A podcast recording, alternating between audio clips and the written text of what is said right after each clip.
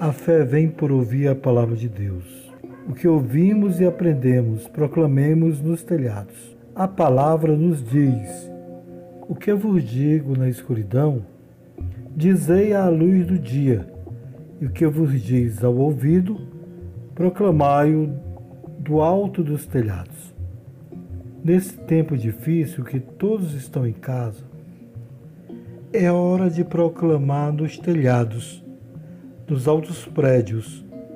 É hora dos vizinhos ouvir seu louvor a Deus.